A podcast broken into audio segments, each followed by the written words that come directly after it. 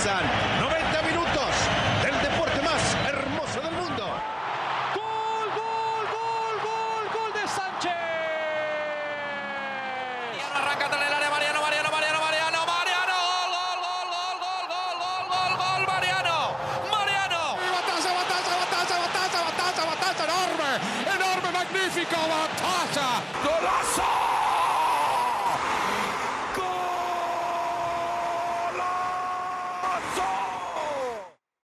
Bienvenidos a nuestro tercer episodio, ya con intro. Poco a poco vamos a ir mejorando, siendo un, poca- un podcast más profesional.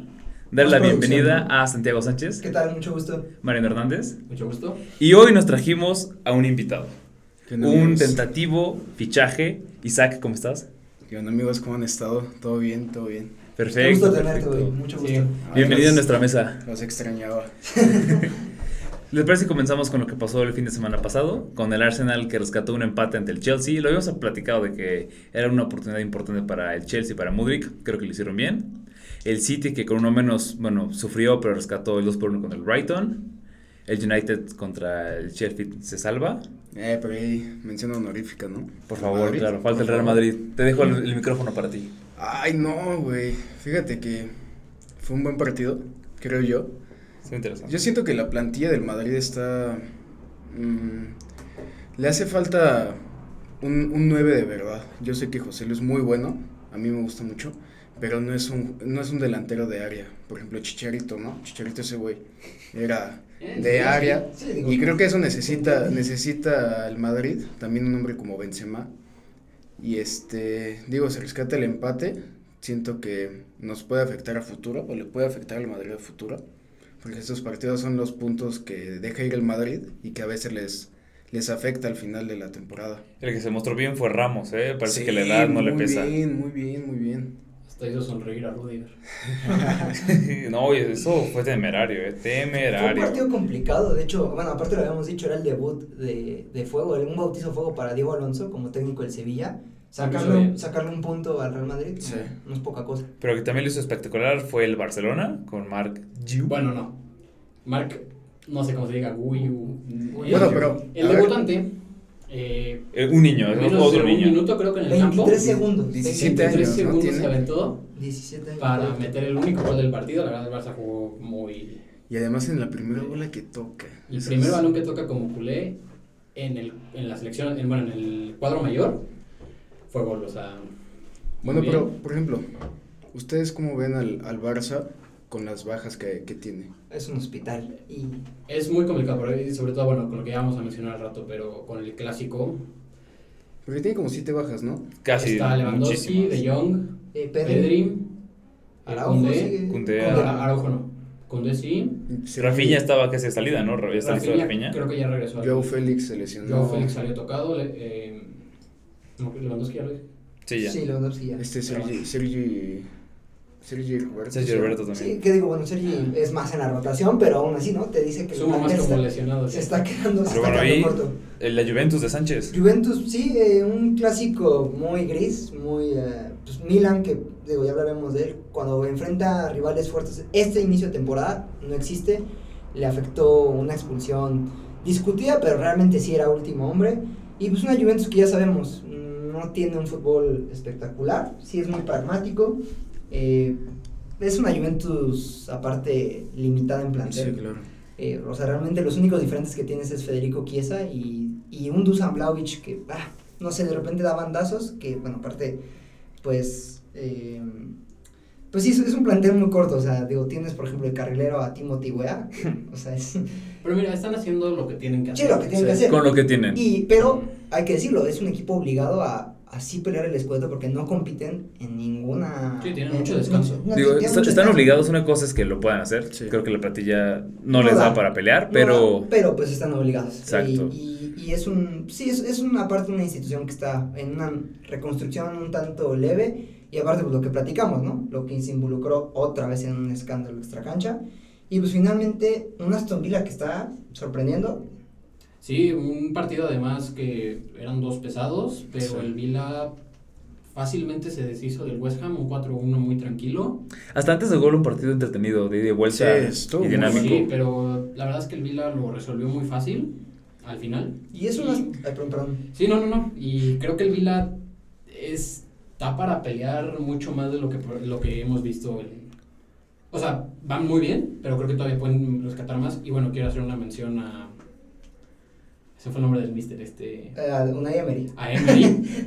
no ha perdido en casa desde que llegó al Vila. No, no, no ha perdido en casa. Justamente No, eso pues lo fue el que llegó al, al Villarreal a semifinales de Champions, ¿no? Sí. Y a la final de la Europa League. Y a Sevilla a ganar eh, una, una o dos Europa League. O sea, es, realmente es un, es un técnico que sabe construir equipos, que a lo mejor todos re- recordan más por el- la remontada que Del. Barça, sí, creo que ese, Ese- creo que la gente lo ubica más por bueno, Pero eso. bueno, ¿no? El PSG, es, ya hablaremos también, ¿no? Pero pues es, ya lo hemos dicho mil veces. Ya, que no tiene Este, estábamos hablando de plantillas.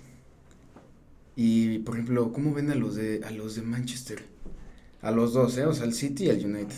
Pues mira, si quieres ahorita ahondamos más en la Champions, ya para hablar de, de los bueno, Manchester. Llegamos a la Champions, hablamos Y de- para cerrar ya lo que pasó en la semana, pues el Tottenham, ¿no? Que sigue de líder, Sí, sorprendentemente sigue de líder. Tranquilo partido. Y bueno, los de la Bundes mm, Los permanecieron. líderes siguen, los líderes. aunque Stuttgart pierde su goleador Girisay. Sí. Entonces vamos a ver, probablemente se va a desplomar. Creo que lo que decían de los pelea. técnicos, y creo que la ayuda del Tottenham es no tener el foco, ¿sabes? No tener Champions, no tener Mm. tantos partidos, la ayuda a, justo al equipo a Y que esté en una gran ha temporada. sufrido Cambios. unas bajas, eh, cambios y las lesiones. Entonces vamos a ver si pueden mantener esto, pero al menos es una primera vuelta muy buena. Sí. Y creo que es un Tottenham que va a regresar, no sé si a Champions, pero sí a competiciones. Pero bueno, ya, entrando a la Para Champions. por último, eh, nada más tres cosas importantes que creo que cabe mencionar. Eh, la semana pasada mencionamos lo, el escándalo de las apuestas en Italia. Es Tonali, que e- eso no es nuevo. O sea, sí, no, pero o sea, ya oficialmente Tonali está suspendido 10 meses y además tiene asignados otros 8 para sí, rehabilitación. claro. Se perdió el euro, como dijiste Entonces Sánchez, va fuera del área. Son 18 meses de. No, fuera. 10 meses, según yo, inhabilitado para jugar fútbol. Y la, o sea, O los sea, ocho- la rehabilitación según yo ya puede jugar. la rehabilitación Ok. lo va a llevar pero a la no se pierda la euro y lo que resta de la temporada. Ok. Baja Y bueno, importante. hablando con temas similares, el Papu Gómez, que salió con el dopaje, que probablemente le quite su, su medalla de campeón del mundo. Digo, se entiende, ¿no? Pero a veces suena como una tontería. Para los que no sepan, eh, Papu Gómez salió positivo porque tomó jarabe para niños de su hijo para la tos. Impresionante. Suena, suena impresionante, suena absurdo, pero son las reglas, al final de cuentas. No, y aparte, bueno, a lo mejor algunos recuerdan, Papu Gómez tuvo un problema con el mismo vestidor de Argentina por el caso de que se mencionó que hizo brujería para que Giovanni Lo Celso se lesionara. Sí, que eso, fue lo que, lo que metió a Papu Gómez en la lista de, de convocados. Entonces, pues, o sea, es escándalo tras escándalo. Luego se hizo de indirectas en conferencia de prensa con Mourinho. De hecho, José Mourinho está suspendido para el próximo partido por, por, por, este, por el partido contra Monza. Entonces, bueno, en fin, da, da mucho de qué hablar el Papu Gómez fuera del ca- de, de la cancha. Y pues es una lástima porque se pierde un, un jugador que empezó a tomar un nivel impresionante en Atalanta. En, sí, en el En Atalanta. Atalanta en su día. Y para casos dramáticos, pues el Ajax, ¿no? Bueno. Sum- Sumergido en una crisis Ya sin, sin técnico Además, ahorita. otro partido que detienen, lo continúan y lo vuelven a perder, como pasó contra el Feyenoord. Eh, otro técnico fuera, el Ajax va de mal en peor. Sí, no. A este ritmo van a descender y qué lástima, porque el Ajax pues, al final del día es un histórico y verlo de esta manera, pues sí. Hace falta. Y eso es sorprendente. Pero aparte esta crisis, digo, tiene otras, otras connotaciones. Empezó con la salida de Van der Sar y de Overmars de la directiva. Sí. Pero fue por unos casos extracancha, digo. Tal vez después andaremos en eso, pero pues sí es, es dramático el caso del Ajax. Sí, porque además son, son un equipo que desde cantera, Así bueno, es, más bien tienen muy buena cantera. de las mejores. Y además, yo siento que su decadencia viene desde que desde que compran a todos sus buenos jugadores después de la Champions del 2019. Sí, la de Frankie de Jong, Ajá. este, Sí, que llegan contra el Tottenham en, en en semifinales. semifinales. Siento que desde ahí viene el declive del Sí. equipo. Sí, sí, es evidente. Pero bueno, entonces ahora sí. Volviendo a Champions, a lo que importa. Esta semana en la Champions. Vamos a darle, bueno, Isaac es igual fan de la- del, del United. Ya no tanto. Está bien, se entiende por qué. ¿Te parece si Los nos odio. cuentas cómo viste el partido? Y a sus dos grandes figuras del encuentro, Maguire y Onana. Dos jugadores que suelen meter la pata, suelen ser contraproducentes Muy para el equipo. Pero bueno, el, martes el, el martes se vistieron de héroes. No, eso estuvo impresionante, ¿eh? O sea, tú le metes a que Maguire mete gol y te jubilas toda tu vida. Ah, bueno. Y a que Onana para un pero No, no, pero sí. partido. aparte. Pero gol para el United, no en contra, para el Sí, United. sí, sí. Eso es lo más, lo más sorpresivo. Pero yo al United lo veo la verdad mal. Siento que con esa plantilla y con la lana que le han metido, eso es para estar peleando puestos de, de Champions, de primer lugar, segundo lugar, y estar, y ser candidato a ganar, a ganar el- la Copa de Campeones. Que mira, ese es un tema interesante y lo mencionó al inicio del programa, que es, eh, o sea, la, la, la realidad tan contrastante entre el Manchester United y Manchester City, ¿no? Vecinos de ciudad. Realmente los dos han hecho una inversión muy fuerte en los últimos años, pero los resultados son Muy diferentes. polos opuestos. Digo, sí que el City tiene historia, no tiene historia, digo, ahorita eso no importa en la actualidad de los dos equipos, pero es que estás hablando de un City que gana los partidos, sí, ha sufrido en, en el último mes por lesiones, por lo que sea, pero como mencionaba Mariana también, estás hablando de se visten de contra el Copenhague en. Old Trafford. Entonces, sí, son los primeros tres puntos, te da oxígeno. Sí, pero pero, la no, real- no puedes sufrir ese partido. Sí, no. No La puedes sufrir en casa contra el Copenhague Y ahora les toca ir a, allá. a Dinamarca y Dinamarca. falta la visita a Turquía, y falta es, a Turquía. que es donde se van a jugar Falta. Eh, la vida. ¿Contra quién es- ¿Con quién están en el grupo? El Bayern, Bayern, Galatasaray y Galatasaray. El Galatasaray bueno, viene súper Ese bien, juego del Galatasaray Bayern yo lo pude ver completo. O sea, el marcador 3-1 realmente no Es refleja el partido. superengañoso. Definitivamente. El Galatasaray tuvo creo que 10 disparos a puerta. Sí, no, o sea, fue un, fue un Galatasaray que No, juega la, la forma espectacular. de Icardi es... Sí, es sorprendente. Es- Icardi ha tomado un segundo Wow. Mira, contrastando a Icardi y a Harry Kane, Icardi tuvo muchas, muchas pelotas para meterlas, no metió ninguna. Harry Kane desapareció del encuentro, no estaba, no se veía hasta el gol. Y pues, realmente pues, es la diferencia entre esos dos killers. Ahorita que estamos hablando de Killers y del United, del, del City, ¿cómo ven a Haaland? O sea, en partidos importantes la verdad es que Sí, bueno, es, es, es una Es- crítica es que yo hice desde el primer... eh, Desde la primera vez que Se ha hecho hablamos aquí. constantemente aquí. Eh, Haaland no está demostrando que puede aparecer en todo momento, o sea que no va a ser un jugador confiable. ¿Por qué? Porque solo ha aparecido contra equipos, la verdad, Sí, de media tabla. Y esta semana, pues, iban sufriendo un poco el partido que no debieron haber sufrido contra Young Boys. Entra, mete un penal y luego mete otro gol.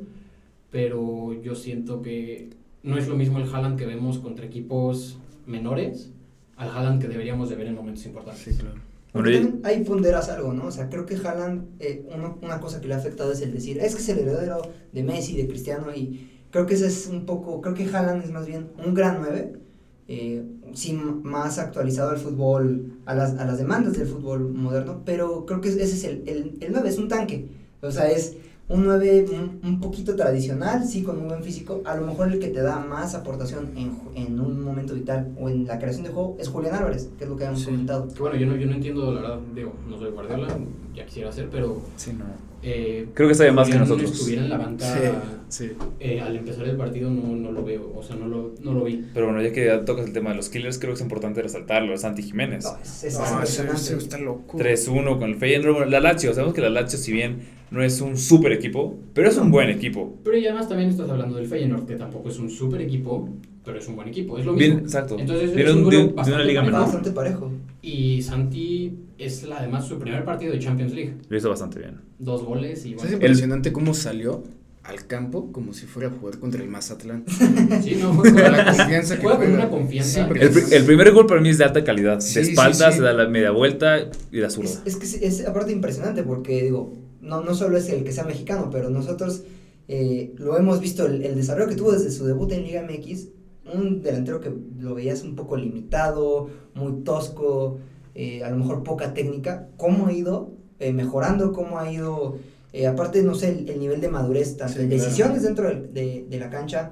eh, digo, re- realmente es impresionante, o sea, es, es un cuento No, y además, de, este, hadas esto lo que El otro día yo lo hablaba con un amigo y es un güey que nació y tenía un lugar en la primera división asegurado. Asegurado, eso es cierto. Sí. Es, es totalmente ¿No? cierto. Y entonces tú volteas a ver al jugador promedio mexicano, Alexis Vega, No. güey que viene desde abajo y que debería de tener el hambre de, Claro. de querer Sí, claro, comerse el mundo de superar fútbol. a alguien que ya tiene todo. Pero es, es lo mismo que tú dices, la madurez, la educación futbolística que han Él, que él deja todo en una cancha equivocada. Sí, a sí, sí, totalmente. Desafortunadamente. Totalmente. Y lo de Santi es impresionante. O sea, a mí de verdad, el partido de ayer se me hizo No, y- y- Una- muy bueno. Fue un partido de un jugador maduro, exacto. de un 9 que no lo no, o sea, a ver, no quiero hablar más de lo que es, pero que sí puede que esté empezando a estar listo, porque creo que todavía este año no debería de irse del Sí, Feyenoord. no, yo no. tampoco creo que se debería de. Pero ¿Cree que todavía no? yo creo que este No. año no. hasta el próximo verano. Yo también. Sí, o sea, en invierno no. Ah, bueno, en invierno de acuerdo, pero yo No. creo que ya, o sea, Por eso, el próximo Sí, verano o sea, debería sí. ser.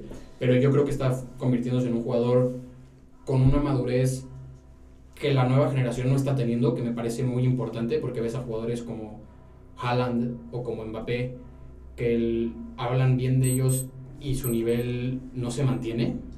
Entonces, creo que todavía falta rato. eh, está haciéndolo muy bien. Y bueno, hablando del mismo Mbappé, Apareció por fin. él se apareció. a diferencia de Colomwani, ¿no? Su Ah, compañero los- delantero. Los tres franceses jugaron muy bien. Se- expusieron al Milan de una manera.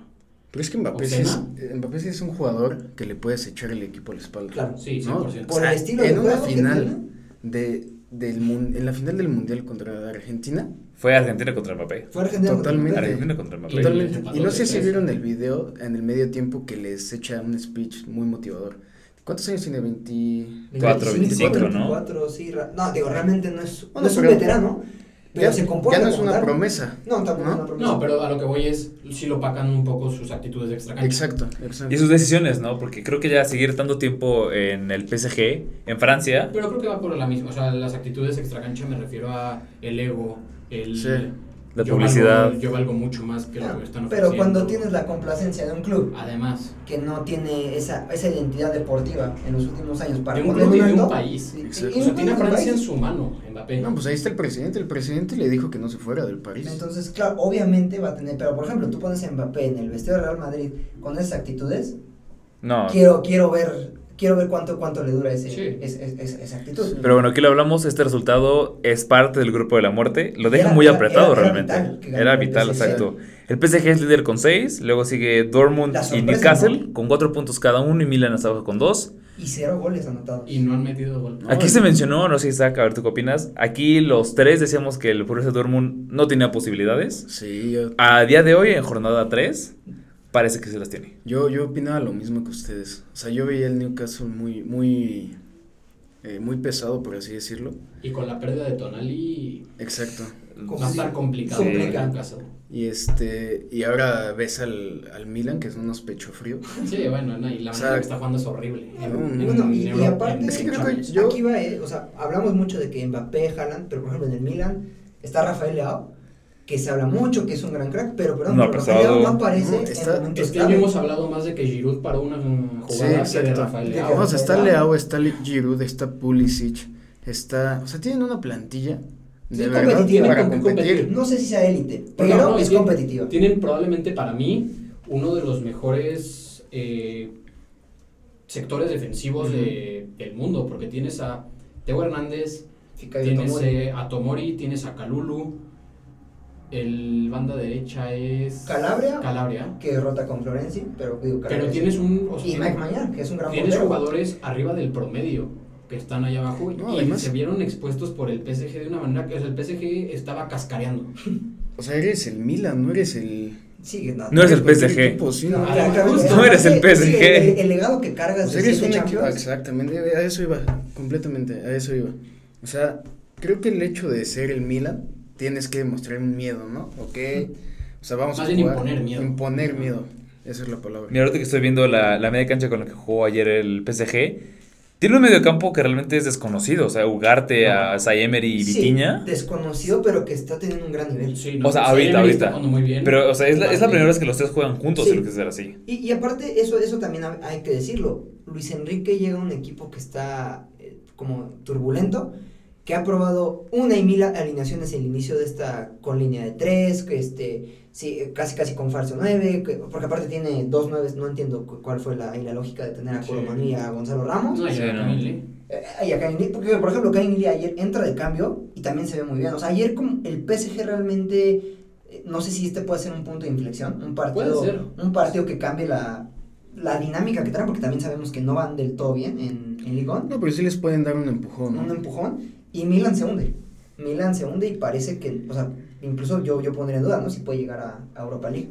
Habrá que ver cómo se, se desarrolla este grupo de la muerte. Pero también, por ejemplo, el Newcastle es un equipo que tiene muy buena plantilla, ¿no? Está peleando contra, está peleando los primeros puestos en la Premier League y ayer de verdad jugaron No, no, no, no. no. Siento que a lo mejor es parte del crecimiento del Newcastle. Sí, claro. Porque Sí, aspiran a ser un equipo grande. Es un equipo en sí, desarrollo. es un equipo de desarrollo todavía. Además es un equipo atípico porque si bien tiene la inversión de los de los Árabes. petrodólares, No lo han no lo han gastado. hecho como el City o como el París. Sí. Entonces sí es un equipo en desarrollo que tiene, tiene ese margen de, de oportunidad. Sí, de de hecho, o sea, eso es, eso es lo, lo, lo, lo doloroso y también lo sorprendente, que Tonali es realmente su primer refuerzo que podrías catalogar bomba, Bomba. En, este nuevo, en este nuevo proyecto, porque los jugadores que han llegado son jugadores necesarios, pero no, no estás hablando de jugadores mediáticos, no es una locura de, de proyecto, por decirlo de esa manera. Pues de hecho, aquí lo decíamos, ¿no? Contrataron a, a Harvey Barnes como un gran jugador, una superestrella, Es pero de sentido con Ajá, es un- City, es un jugador de que medio pelo, la verdad. a- a- le han dado la oportunidad de seguir al Mirón. Bueno, a, a lo mejor Alexander Isaac ha sido también eh, pues, la apuesta a futuro. El Libramento que llegó de, de Southampton. Bruno Entonces, Guimaraes, que ya... Bruno Guimaraes, que es cierto. Es una realidad, Y, es y bueno que él, también. él va a tener que ser, el, pues por decirlo de una manera, el líder y la piedra para sacar adelante eh, lo que vengan en, eh, tanto en Champions como en Premier League con la suspensión de Tonali. Sí, de acuerdo. Bueno, eso fue lo que nos dejó la Champions. Y aquí Eh, viene campeón. A todo esto. Exacto, muy buena- qué buen ejercicio. Creo que es un buen momento para postularnos y De la ver Champions a día de hoy, a día de hoy. Con estas tres jornadas, estas tres partidos que ya hemos tenido, ¿quién se ve como el favorito para llevarse la orejona? Yo, yo veo favorito el Real Madrid. Independiente de que el fútbol que tienen no es vistoso, que no tiene un 9 sólido, no veo de los equipos que podrían, eh, digamos, eliminarlo o, o tirar al, al- al máximo ganador. Yo veo el Real Madrid. Mira, creo que no hablamos la- mucho de, del Real Madrid porque nos desviamos con el Sevilla. Creo que tú lo viste yo también. No me gustó mucho el Real Madrid, ¿sabes? Creo que sufre mucho por la banda izquierda. Fue una faena por ese lado. Y siento que Modric hace jugar bien al equipo, pero es que ¿quién sientas? Porque si metes a Modric, tienes que sentar bueno. a Valverde o a Camavinga. Modric ya no te puede dar, si acaso lo mucho, ya no te- pues, con mucho te da 60 minutos. Modric no tendría que ser titular en el Sí, yo también opino lo, igual que Santiago. Sin- o sea, yo pondría a Chouameni de titular. Bueno, es que él y Bellingham van de titulares, sí o sí, yo creo. Pero ayer, antier no, no fue de, no fue de titular Chouameni y sí se ve, Mal el equipo. Sí se ve mal. Se ve que le llegan. sí. Yo quiero mucho a Nacho, pero no, No, es, no, no, yo no, quiero- es central, yo, Cari, no, yo no el es quiero- Real Madrid, en cuanto tenga un, un rival que de verdad mente lo, lo exija, creo que no van a estar. Y- O sea, no tienen, por más que quieran, el, la profundidad del plantel. Sí. A ver, hay que también, digo, yo, yo lo veo porque, no sé, Militao lo recuperan en febrero o marzo. Ajá. Hasta abril, Courtois, creo. güey. o hasta abril. Hasta abril está lloviendo. No, pues, a sí, Courtois sí también. está. El Courtois es por las mismas fechas. Pero es que, por las mismas fechas. por ejemplo, a mí, a mí Kepa, a mí no me da No, A confianza. mí no da la me da seguridad Kepa. que da. Bueno, O sea- pero de Kepa a Lunin sí prefiero a Kepa. Sí, bueno, sí. Pero no, es, no confío en Kepa.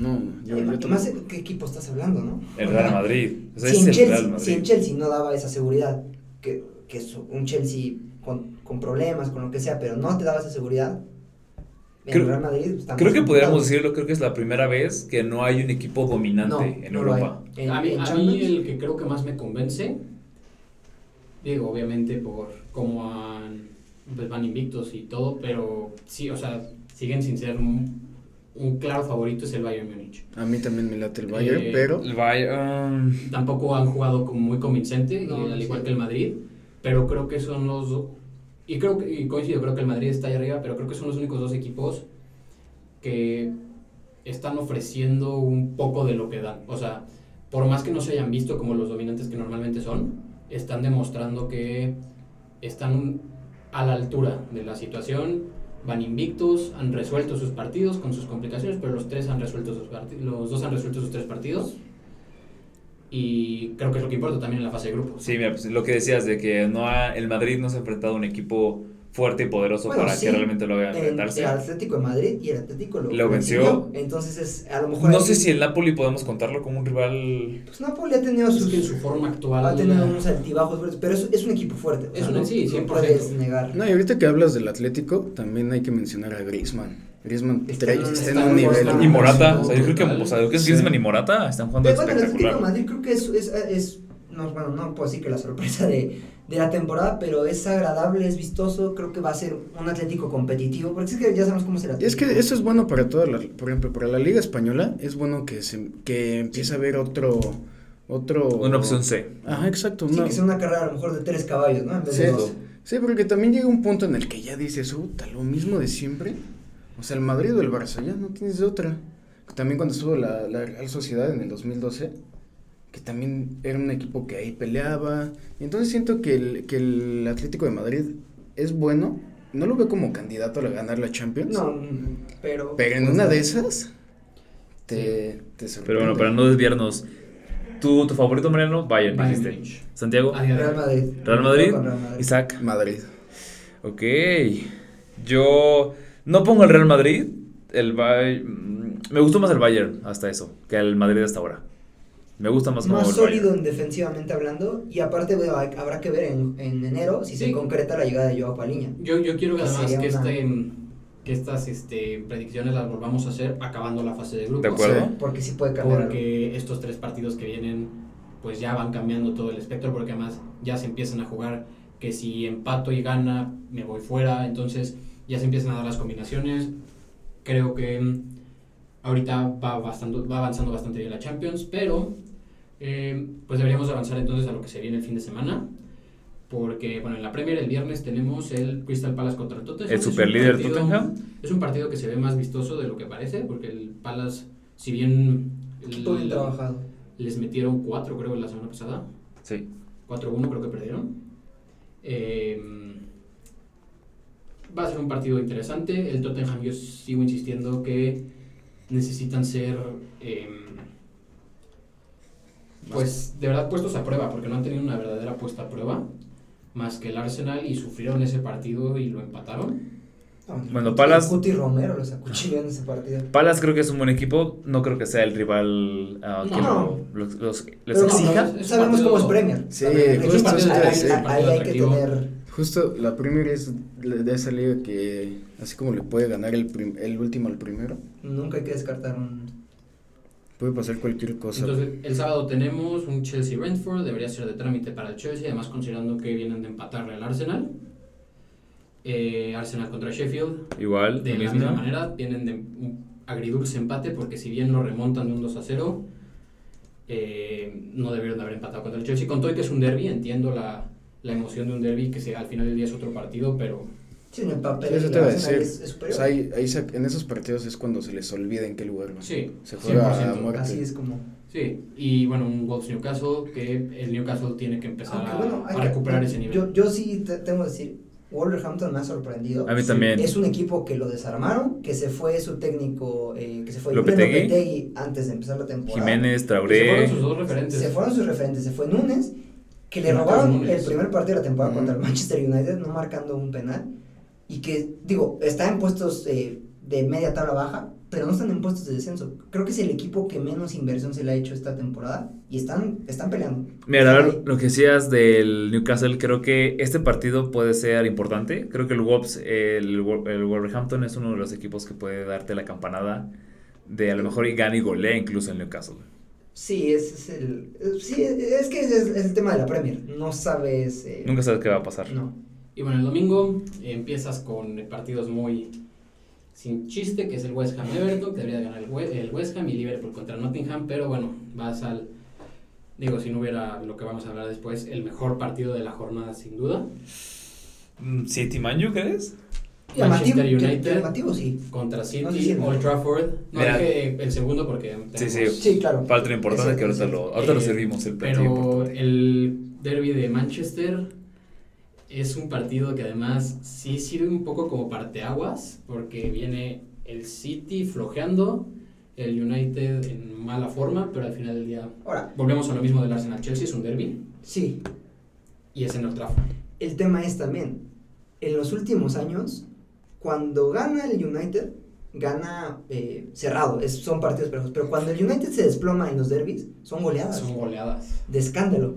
El 6-3, eh, eh, ah, bueno, hace poco se recordó el 6-1, pero eso ya fue hace más de 10 años. O sea, cuando el, cuando el United está mal en el derby, son partidos robados. No, y también quiero hablar de un parteaguas porque creo que un resultado de ese calibre sí podría ver la salida de Ten Hag del Manchester United. O sea, un, una exhibición como la que les hicieron el año pasado, yo creo que sí se podrían empezar No, pero las es que, por ejemplo, yo, eh, Yo, yo no, yo creo que el Manchester, al ser un club enorme, porque es un club muy grande, no le debería dar tanta oportunidad a un entrenador que no te está dando No, que te mantiene abajo de media resultados.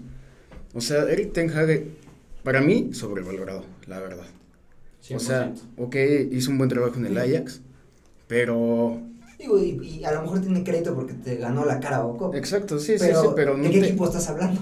no, te, no te ha sacado una Premier League, no te ha, saca- no te ha jugado a semifinales de Champions. Olvídate ya una Premier League, no te ha sacado un partido decente. Sí, o sea, sí, sí.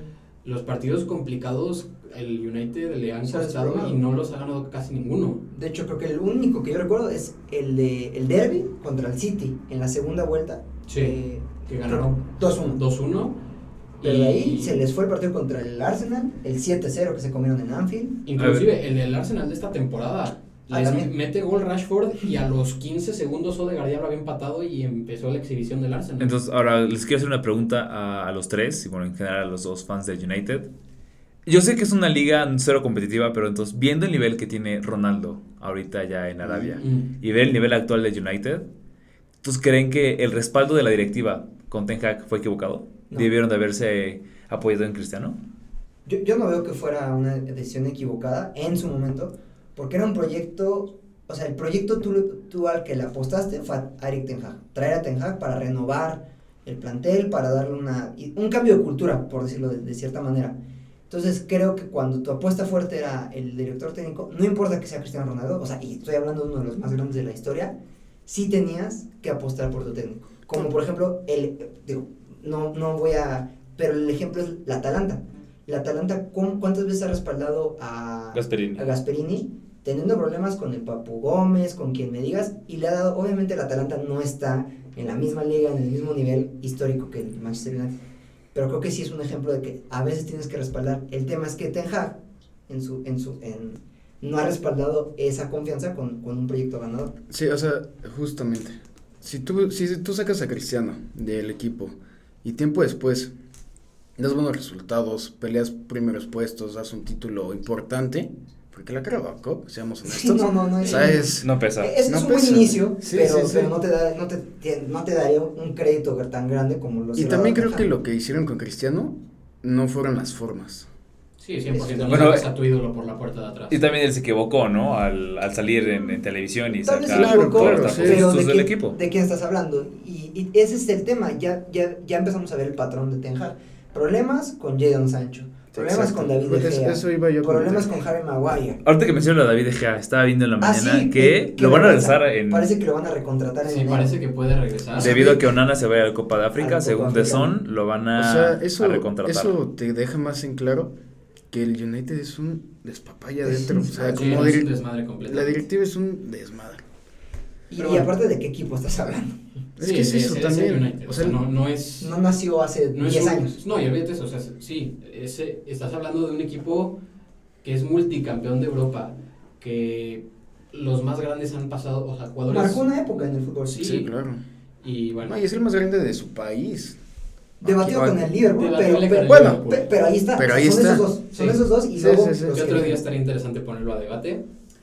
Pero bueno, entonces ahora vamos a pasar El platillo fuerte, ¿no? a la liga. Antes, antes un pre, un viernes, ¿no? Girona Celta. Un Girona Celta, un Girona que te- tiene que seguir manteniendo el momento. El Girona viene bien. Viene Muy jugando bien. muy bien. Un Celta que viene golpeado después del Atlético. Y un Celta que no viene nada bien. Y Que- ya lleva unos años sin Sí, jugar. muy bien. Y que apostaron este año por Rafa Benítez. Y Rafa Benítez, no sé cómo le hace, pero sigue viviendo de la Champions que ganó en 2005. en el Milagro de Estambul. Pero Sí. no da uno.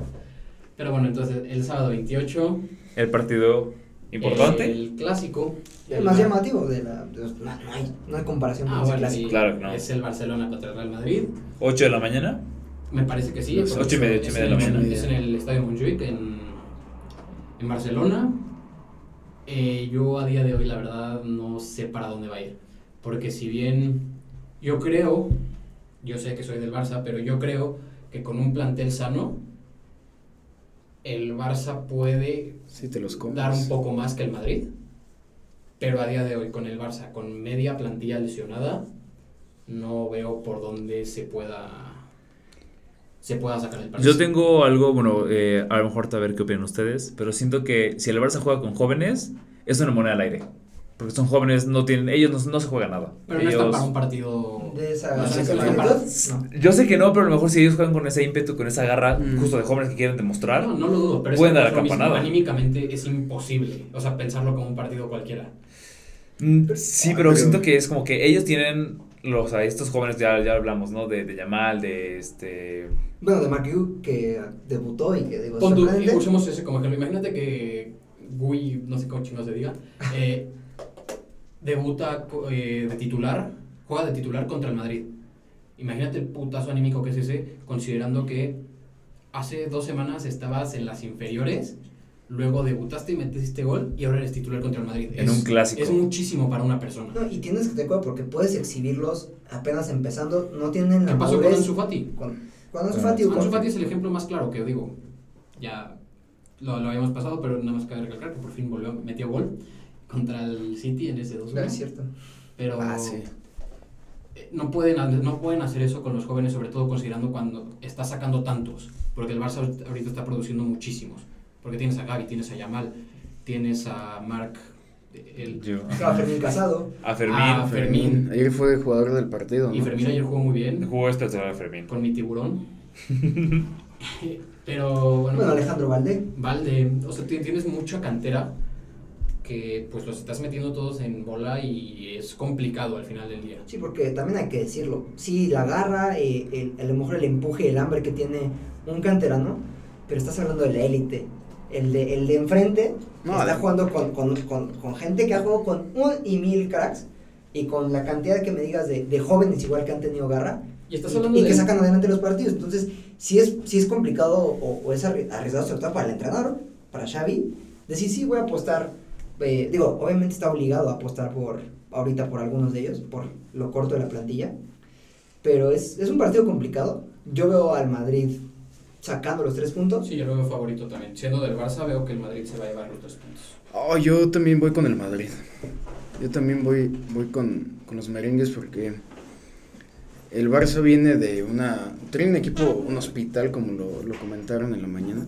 Pero también eh, lo que decíamos ahorita, esos partidos se juegan Sí, a, es- a muerte y se juega el ego y se juega... Sí, al final del Todo. día es un clásico.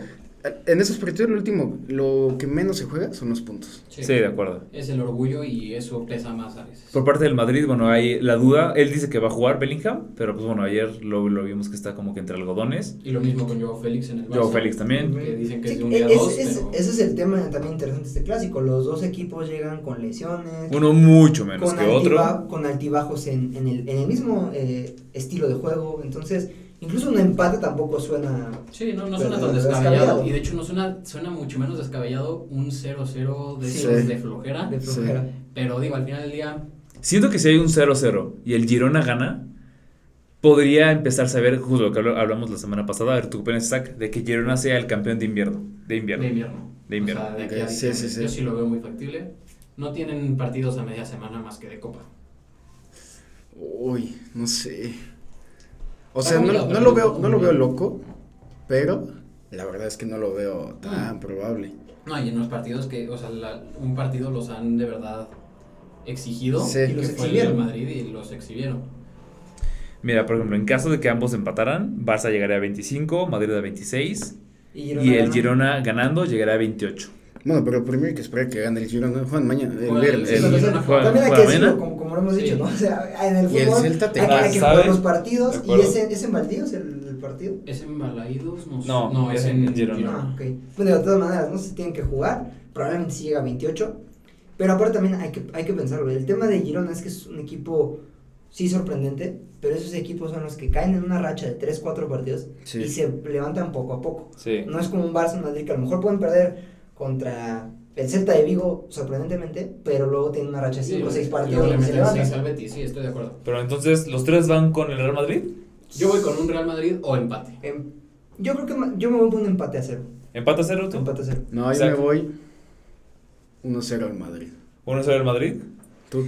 Siento yo que los jóvenes del Barça van a dar la campanada. No. Yo veo un Va. 1-0. Digo, igual el Madrid, pero siento que el Madrid va a salir un poquito confiado al saber que el Es equipo cierto. tiene Eso sí. media plantilla lesionada y los jóvenes van a dar la campanada 1-0 Barça. No, y también es cierto, y ahorita que lo mencionas, el clásico pasado de liga, el Barça venía con un cuadro muy abajo del promedio en el 4-0. Ah, sí. y también. exhibieron de una manera, o sea, Araujo en el clásico de liga. No dejó vivir a ¿Fue, Vinicius. ¿fue la temporada pasada o, o hace dos? No, Fue hace dos. Hace dos. De Aubameyang. Hace dos. Sí, la del porque estaba Sí, no fue la de Aubameyang, fue hace Fue dos. hace dos. Y Ah, sí, era, un Barça, terrible. Era un Barça Muy mal. o sea, muy mal formulado, porque además tenías la peor versión de Ferran. Sí. O sea, tenías un equipo. Y que Ferran falló, se cansó de fallar ese, ese clásico Y aún así metió gol. Sí, Sí, sí, sí, sí, sí. fue una, Entonces, fue una exhibición razón, al final del día el Madrid sí tiende a confiarse un poco cuando ve esas diferencias. Entonces al- es un volado al final. Creo que todos entendemos lo que significa un clásico. Es un Barça-Madrid y se juega a, ma- a morir. Y bueno. ¿y a poco ustedes no extrañan los clásicos Sí. de antes? Ah, de sí, se extrañan, obvio. sí. Cristiano siempre. Messi no era... Difícil recuperar, pero justo yo, yo iba por ahí. Creo que es un clásico prometedor a futuro, porque estamos viendo la renovación o la transición de plantillas que, por ejemplo, es De una plantilla que, que, que viene de su primer año sin Benzema y que probablemente en verano tendrán un 9 nuevo. Pues eso todos pensamos y sabemos que probablemente va a ser el hombre de París, pero vamos a ver. No lo menciones porque No, pero yo, fíjate lo que vas a otra vez. lo hablaba hace poco con un amigo y le decía, yo no, yo siento que estamos muy mal acostumbrados. Sí. O sea, siento que ni Mbappé va a hacer lo mismo que Cristiano Claro. y que Haaland no va a hacer lo mismo que Messi o viceversa, como lo quieran ver. O sea, esos números, los números de Cristiano y de Messi. No, Lo Es que son otras ligas, no sí, vamos a volver Y tal cual, es mal acostumbrarse. Fueron que 14, 15 años. De- no, y- Es, es una transición muy fuerte para los aficionados Sí. también decir, No, y es un hecho que lo que vivimos con este, este dominio de Cristiano y de Messi, probablemente a nosotros no nos va a tocar volverlo a ver. No. O sea, es, es una situación muy, muy atípica, o sea, muy de una vez al, al siglo. No, pues mira, ahorita lo hablamos. Creo que la ausencia de ambos que están fuera de Europa nos tienen a todos viendo quién es el nuevo equipo. Sí. Y ahorita lo hablamos. Creo que ahorita, ahorita no hay un equipo dominante porque no, No. hay un rey dominante también, todavía. a- a- a- ya pensándolo en tema de espectáculo, pues lo hace, lo hace también eh, entretenido, porque Sí, a lo ayuda al mejor deporte. tendremos un, también un cambio ya más seguido, quién gana el balón Sí. de oro, quién gana la Champions, quién gana la liga, quién gana esto, entonces incluso en los galardones individuales, en la bota de oro, en, o sea, en lo que me digan, pues va a ser un poco más interesante ver cuál es el, el jugador que está mejor en forma cada año. Bueno, ya lo que es el balón de oro, al final del, del episodio vamos a nombrar nuestros posibles candidatos Ah, ok. y nuestros Bueno, preferidos. Nuestro top 5. Bueno, top individual. 5. Individual, exactamente. Creo que ya individual. está. Creo que ya está. Sí, pero bueno, vamos a avanzar con lo que a Mariano le gusta decir, la Premier La League chiquita. La segunda liga más competida del mundo. La Premier League chiquita. La mini Premier League. La mini Premier League, ¿o le gusta decir a Mariano? ascenso, yo- yo- yo La Bundesliga de Alemania. El tema, el problema es que pues sabemos quién la va a ganar. Eh, o sea, ese, ese, ese es el gran, El el gran la va a ganar ¿Quién este. sabe? No Sí. lo descarta. No, pero ¿quién, quién lo va a ganar el Bayern? Siempre es lo mismo. Yo, yo creo que la va a ganar el Bayern. La liga competitiva, ¿cuál Pe- competitiva? pero, No, pero es este que este, el, año- el inicio de este año ha Este sido. O sea, sí, sí, sí. No, la va a ganar el Bayern o el Leverkusen, pero. Porque Pero el bueno. yo sí creo que tiene con qué. Tiene con qué. Comenzando el Bayern que va contra el Darmstadt. Darmstadt. Darmstadt. No hablamos alemán, así que no sean exigentes. Perdonen la, la pronunciación. Exacto, el Darmstadt. Que bueno, el Darmstadt es un equipo de media tabla. Bayern, bueno, es, está en el podio en busca del campeonato. Oye, Es el Bayern. El Bayern. Bayern debería llevarse el Bayern. Exactamente. Stuttgart-Hoffenheim es muy buen partido. El Stuttgart, como mencionaba Sí. Sánchez, perdió A, a. a. Entonces habrá que ver, pues, esta transición, qué, qué va a pasar con. Pero siguen ahí peleando el liderato. Sí, ahí están.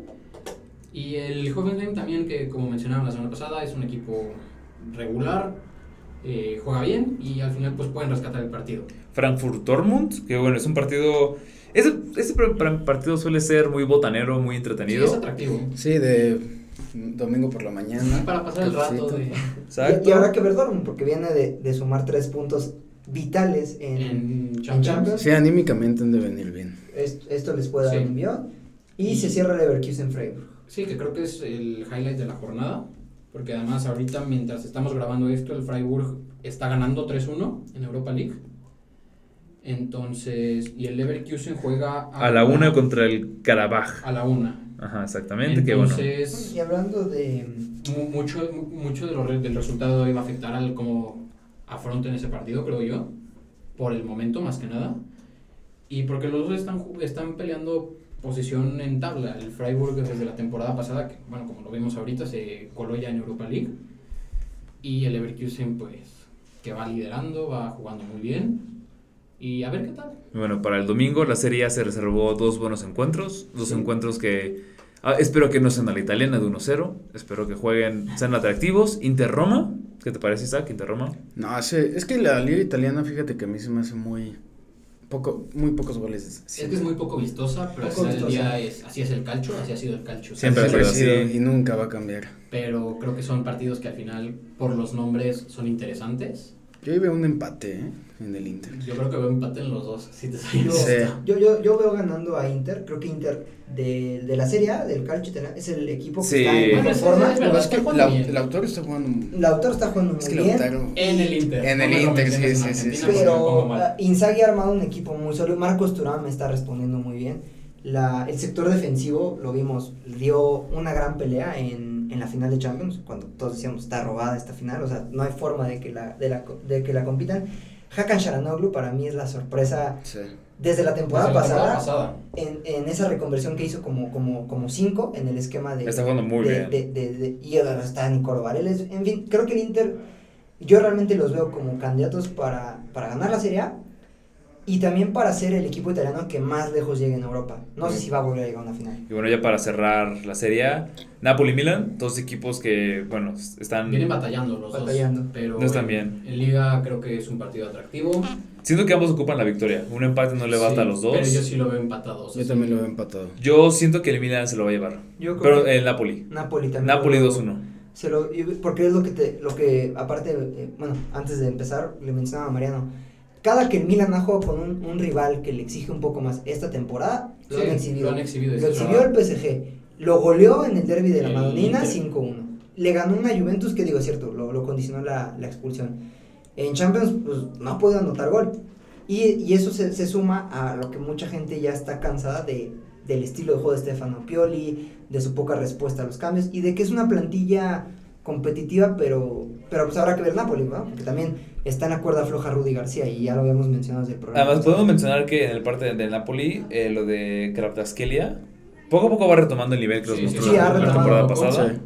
Es una gran oportunidad este fin de semana para demostrar si realmente está dispuesto a meterse en esa disputa por ser el heredero, ¿no? De- De, la corona de Messi y Ronaldo. Ah, no. sí, no. muy lejos, pero. No, muy lejos. háblame Puede ser. años Es, vistoso, es vistoso en su juego. No, y- cada vez que él es un jugador para mí promedio, o sea, élite, pero Por pero medio, suave, promedio, encimita del promedio.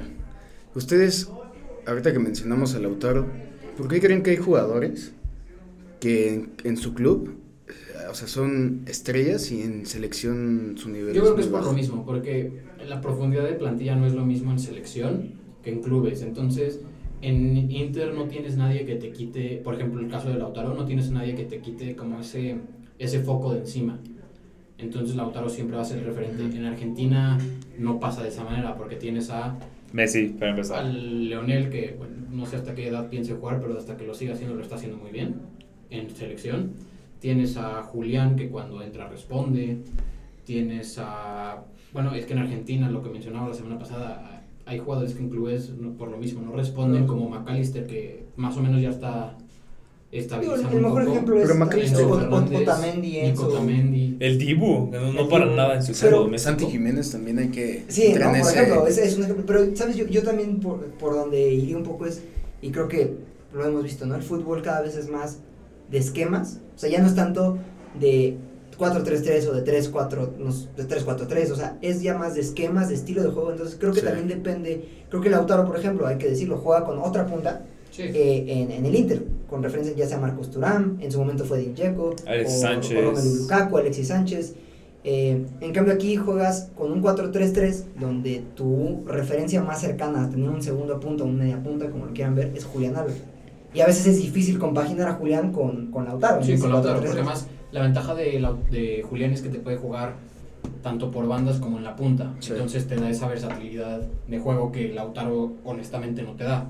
Que es mucho más jugador en otras, en otras partes del, de su fútbol, pero a la hora de conseguir una posición, rellenar una posición que en Argentina, por ejemplo, sí necesitas, como es Julián que puede jugarte tanto en punta como en la banda, Lautaro no lo puede hacer y se ha visto exhibido de esa manera como lo vimos en el Mundial. Y bueno, ya para cerrar con, con lo- la cartelera, rápido, Liga Francesa, Lille Mónaco, Marsella, Lyon. Eh, partidos bien. Bueno, Bien. Niza ha sido sorprendente su, su técnico italiano, Francisco Farioli, que es como de esta nueva generación con Francesco de Servi. Es, es sorprendente que Italia como que no se ve muy bien en, en su generación de futbolistas, pero por ejemplo en su generación de técnicos parece que es más competitiva. Entonces, habrá Bueno, y esta, esta semana no tendremos Champions, tendremos... Hay copas. Hay copas, exactamente. copas. El miércoles, la- bueno, podemos re- destacar la Carabao Cup. Sí, ya sabemos que esa no significa nada para el Manju, pero es, un, es interesante. Al, al final No, pero atractivos. Sí, sí, sí. Eh, digo, obviamente la sorpresa que todos sabemos es que el City ya no está. Ya no está. Lo eliminó el Newcastle, que de hecho juega contra el United el Es- miércoles. De hecho, es la, la, la, la revisión de la final pasada. sí. Sí. Entonces, Gran es un- partido, Es gran un partido, digo, al final del día creo que en la Carabao se acostumbran a jugar más con rotaciones y suplentes. entonces, pero es un partido interesante, Ahora al igual es- que el West Ham Arsenal, que se juega el mismo día. Y llegamos a lo importante, ¿les parece? Pero el bueno. lunes 30 de octubre va a ser la gala Del del de oro. ente de Balón de Oro. Eh, Corona algo que más que nada ya parece pues, trámite, de ¿no? trámite, porque creo que todos este, estamos de acuerdo en que lo va a ganar Messi. Digo, yo sé que es algo que se ha debatido durante mucho tiempo, no somos los primeros en hacerlo ni vamos a ser los últimos, pero ¿qué les parece que tal cual Lionel Messi lo va a ganar por un, un torneo de un mes? Cuando aquí se está evaluando una competición de todo un año, toda una temporada. Yo quiero hacer énfasis en que sí es un torneo de un mes, pero es un torneo de un mes que O sea, ocurre cada cuatro años. Yo sé que es el torneo, Y es, es- la competición O para sea, que no, todo... es, no es lo mismo jugar un torneo de un mes, llámese la Carabao Cup. Sí, o como, como estuvimos hablando de, de, de, una, de los amistosos de Estados Unidos, ¿no? Que, es, que siempre son No, sorprendentes. pero ¿a poco para usted sí se lo merece? Es que es el mundial. Ah. Ahorita yo creo que vayamos al siguiente, que es cada quien va a decir su top 5. Bueno, primero, estamos de acuerdo los cuatro en que Lionel Messi se va a ganar, ¿no? Va a ganar. sí, Ah, o sea, de que obvio, se va a ganar, obvio. sí. De que se va a ver que ahorita llegamos a eso. Exactamente. Eh, bueno, mi top 5 es. eh, número 5 yo puse a Martin Odegaard. Porque creo que fue clave. Sí, está un poco eh, definido por la camiseta, estoy de acuerdo. Pero fue clave en el, el temporadón que hizo el Arsenal el año pasado. Creo que no se debe pasar desapercibido que el Arsenal fue segundo y fue campeón casi toda la temporada. Casi toda la temporada. Y Odegaard en, en este equipo de Arteta es el centro. O sea, sin Odegaard nada de lo que está haciendo Arteta con este equipo funciona. Eh, cuarto puse a Vinicius Junior. Creo que ya ha demostrado que está a la altura de la situación. Que ese Vini de los primeros años que, que no la metía ni por accidente ya pasó. Y si puede dejar las lesiones de lado, Vini está muy capacitado para ser el que tome ese, ese manto que dejaron Messi y Cristiano en la liga. Bueno, Vini casi no se lesiona, ¿no? O sea, más bien. Siento, siento que sería la puntería. Es que viene tocado un par de veces, ya en la finales del año pasado y a principios de este año ya estuvo tocado un Sí. par de veces. Siento que la puntería sería el- lo que le faltaría. Número 3, le duele a quien le duele, yo puse a Rodri, porque es el mejor en el mundo en su posición actualmente. Lo que le da al Manchester City, pues lo hemos visto, ahorita que no, han, no lo han tenido, han sufrido bastante. Lo de Rodri, bueno, al final del día es el que les da la Champions League, mete el gol en la final. Y creo que no hace falta explicar más. Rodri es un fenómeno, es un jugadorazo. Te juega tanto en defensiva como en ofensiva y rinde siempre al mejor nivel. Número 2, tengo a Haaland. Yo sí pienso que Haaland todavía está un escalón abajo para poder ser el jugador que quieren que sea por lo mismo, por lo que mencioné antes y por lo que lo he criticado desde que empezamos esto. Necesita estar a la altura de estos partidos en donde el equipo lo necesita, que como no lo ha estado. Ha estado desaparecido en las finales, lo estuvo en la final contra el Inter, hasta en el Community Shield no estuvo a la altura, que es una final muy X. Bueno, X, pero. Sí, es, es un título al final del día. No, y si lo gana el Arsenal, mejor. Pero Haaland necesita estar a la altura y es por eso que yo lo tengo en segundo. Para mí, el favorito, el que sí es merecido, ganador balón de oro, es Lionel Messi. Lo que hace en este mundial es. O sea, nunca he visto nada igual de que un, equipo, de un jugador a esa edad se echó un equipo al hombro de esa manera. O sea, en el momento en el que Argentina le mete el gol a México, el de Messi se vio un equipo completamente diferente y todo es gracias a él. Eh, gana el mundial. eh, digo, ya es obviamente nada comparado, pero llega a Estados Unidos y gana con un equipo muy mediocre. Haya pasado lo que haya pasado de por medio. Yo sí creo que Messi debe ser el ganador del balón de oro. ¿Sánchez? Yo, uno que pongo en mi top 5, hablando de que un torneo de un mes, es Antoine Griezmann, por lo que hizo en el Mundial. Fue sorprendente cómo se readaptó a una posición que él mm, pues desconoce en cierta manera, que fue jugar eh, prácticamente al lado de Chaumini y de Camavinga. Bueno, Camavinga a, a veces tirado como lateral izquierdo, pero me sorprendió la, el fútbol que, que aportó y que generó en la media cancha. No solo ofensivamente, sino defensivamente. Para mí es detrás de Mbappé, de esa selección, el más destacado de ese mundial. De verdad lo que aportó. Creo que el, el nivel defensivo que mostró Francia en muchos momentos y el manejo de juego no se entiende sin, sin Antoine Griezmann. Es un tiempista total. Y de ahí creo que empieza a recuperar un poco el nivel que le conocemos. Luego pongo a Vinicius Junior. Creo que ya lo explicó muy bien Mariano. Se ve. eh, es realmente impresionante. Es, este, es muy eh, bonito verlo jugar. Eh, es un tipo que sí, aparte, responde en momentos pues, críticos, en momentos clave. Juega en uno de los equipos más demandantes del mundo. Eh, Rodri, es que hay que decirlo, Rodri no se entiende, no se entiende el triplete sin Rodri, pero también ahora lo podemos ver en este inicio de temporada. Cuando no ha estado Rodri por suspensión o por lesión, independientemente de que también es cierto, no está De Bruyne, pero no, no se entiende ese esquema donde tengan más libertad los laterales de Guardiola para poder subir. En medio se siente muy endeble cuando no está Rodri y lo que aporta es un tipo que mete aparte golazos, pero que te da, que te juega sencillo, simple, Sí, de, lo, de la vieja escuela. de la vieja escuela. Haaland, por supuesto, eh, e- ese es aquí, aquí el tema, Haaland y Messi. Haaland, las estadísticas de él son impresionantes. Es una locura. Pero ese es el tema. ¿Qué premias en el balón de oro? ¿El nivel de juego y lo que te genera un jugador como Messi? ¿O lo- lo- los goles, las asistencias que te puede dar, no sé, De Bruyne o Haaland? Es, es que es el tema, ¿no? ¿Qué- cu- ¿Cuáles son los...? Porque no hay, y lo hemos visto, no hay un criterio, no hay una fórmula para dar el, ba- el balón de oro. Sí, no creo No, Sí, no. Porque no son títulos, no son a veces te- ni las estadísticas, sino es, pues no sé, es que siento Es- que es es el parte mar- subjetivo. Es, ¿no? el, es el marketing que te genera Messi. Sí. Es por eso. Pues puede ser marketing, puede ser O sea, creo cosas. que sí ayuda muchísimo a su causa, sobre todo si vemos por ejemplo el balón de oro que debió haber ganado Lewandowski hace un par de años. El que debe haber ganado Iniesta, oye. Y ni esta- ahí sí, pero bueno, ese- yo creo que lo dejamos para otro día ese debate, porque es un buen debate de los ganadores del balón de oro en los últimos años. Pero creo que al final del día Messi hace lo suficiente para que sus acciones sean merecedoras de un, de un premio de este nivel. Bueno, Isaac, tus cinco candidatos. Uf. ¿O quieres que vaya yo primero? No, le doy, le doy. Perfecto. En el número 5 puse a Uriel Antuna. Obviamente. no, no, ya en un serio. jugador infravalorado. Por darlo todo en, donde, en la cancha o en el table. Puse a, a Vini como quinto lugar. Ok. A- en cuarto puse a Mbappé. Y en tercero puse a. Tú lo dijiste. La base del Manchester City. Rodri, A Rodri. Segundo lugar puse a Messi. a Messi. Y en primer lugar puse a Haaland. Ok. Creo que nada más es importante mencionar Mbappé. Eh, al final del día es un jugador que está en otro nivel, que es un fenómeno, pero creo que este año sí bajó su nivel muchísimo comparado ¿Sí crees? como para meterlo en el 5, yo sí No, creo. Fíjate que ese lo. Ese, Mm. Porque el, par- no, el partido de la final es una, es una brutalidad, o sea, lo que hace solo por ese partido ese, estar en la plática. ese, ese partido se come el mundial completo de Messi. No, eh, Completo.